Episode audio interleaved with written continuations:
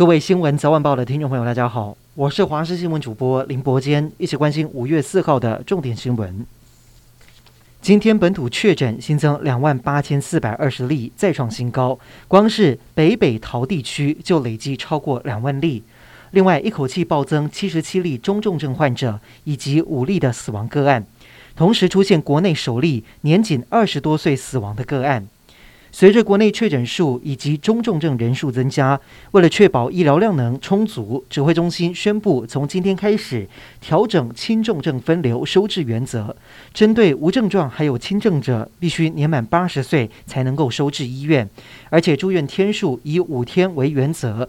未来居隔者的电子围篱也可望退场。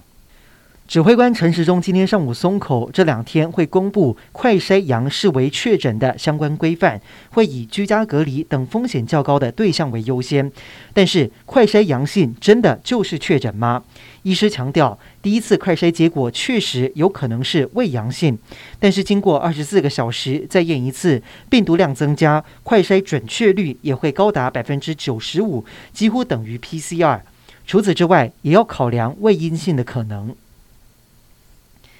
今天有两千剂的儿童 BNT 疫苗运抵了台湾，但是指挥中心证实这是实验测试用，等一切没有问题之后，接下来就会有七十七万剂的 BNT 儿童疫苗，到时候会尽快来安排施打时程。同时，指挥中心也宣布将儿童纳入 V-Watch 疫苗接种健康回报的监测对象，掌握孩童打完疫苗之后的身体状况。台北市今天车来速上路，PCR 免下车，在北士科产业服务中心旁，一早许多人开车、骑车前来，排了长长的队伍，有人排了超过两个小时。提醒您先上网预约，在现场可以先做。从早上八点到晚上八点，一天筛检的名额是一千两百人。今天上午有民众收到恐吓信，内容表示要在总统府和高铁放置炸弹，信件署名的人竟然又是唐泽贵阳。这名自称是日本律师的男子，已经在去年底连续恐吓台铁和高铁，并且曾说要对总统以及卫福部长不利。现在又发生第三次犯案，警方不敢大意，已经组成专案小组，严格侦办。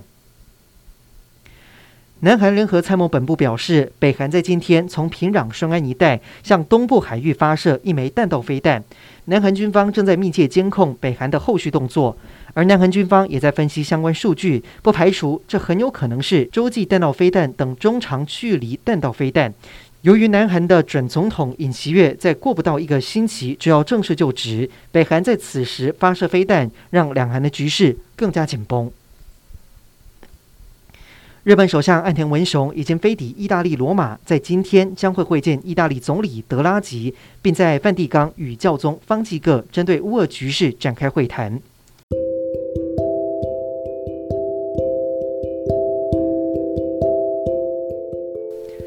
以上就是这一节的新闻内容，感谢您的收听，我们再会。